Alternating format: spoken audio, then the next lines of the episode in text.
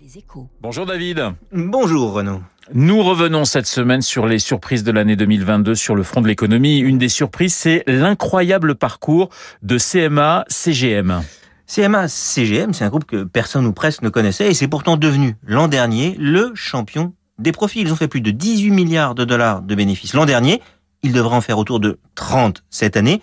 Et quand on a eu euh, tout le débat, vous vous souvenez, hein, sur la taxation des super profits, bah c'est eux tout autant que Total Energy qui était visé. Le, truc le plus fou, c'est que le même CMA CGM a failli faire faillite en 2009, il n'y a pas si longtemps, et qu'aujourd'hui, bah, tout va bien pour eux. Ils investissent des milliards sur tous les fronts, et ce groupe marseillais va même devenir l'an prochain le sponsor maillot d'un petit OM auquel vous tenez tant. Mais qui se cache, David, derrière ce groupe sorti de l'ombre cette année? Bah, CMA CGM, c'est un groupe français né de la fusion en 1999 de la compagnie maritime d'affrètement et de la Compagnie Générale Maritime. En fait, c'est un groupe familial contrôlé par la, famille Saadé qui a investi dans le transport maritime depuis les années 70. C'est devenu le troisième armateur mondial. Leur premier métier, bah, c'est de transporter des containers, des boîtes. Ils ont plus de 580 bateaux. Ils desservent plus de 400 des 500 ports de la planète.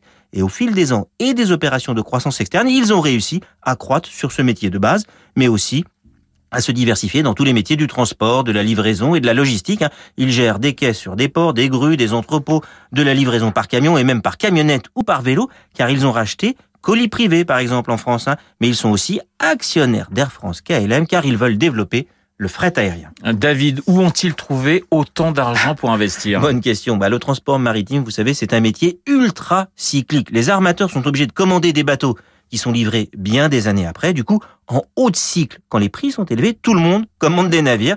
Et puis souvent, bah, ils sont livrés quand le marché s'est retourné. Et du coup, badaboum, l'offre de transport devient supérieure à la demande et les prix s'effondrent. Et comme les frais fixes des armateurs sont élevés, les groupes souvent très endettés vont alors très mal. Ça, ça a été le cas pendant la crise de 2008-2009. Là, si les caisses sont pleines aujourd'hui, c'est parce qu'avec le Covid, le monde s'est arrêté pendant une bonne partie de 2020. À ce moment-là, tout allait mal pour CMA, CGM, mais quand l'économie est repartie, tout le monde a voulu mettre des boîtes sur des portes-containers. La demande a été très supérieure à l'offre, du coup les prix ont explosé. On est passé de 2000 dollars à 5, 6, 7 fois plus. Comme dans le même temps, les coûts des armateurs n'avaient pas vraiment évolué, eh bien les bénéfices ont explosé. Mais aujourd'hui, le vent est en train de tourner. Les prix sur certains marchés ont déjà rechuté de plus de 70% et le prix du fuel est en train de remonter. L'année prochaine, tout n'ira pas mal pour CMA-CGM qui a su diversifier son activité et signer des contrats de moyen long terme avec pas mal de clients. Mais on ne pourra plus les accuser de faire des super profits. Le décryptage de David Barrault.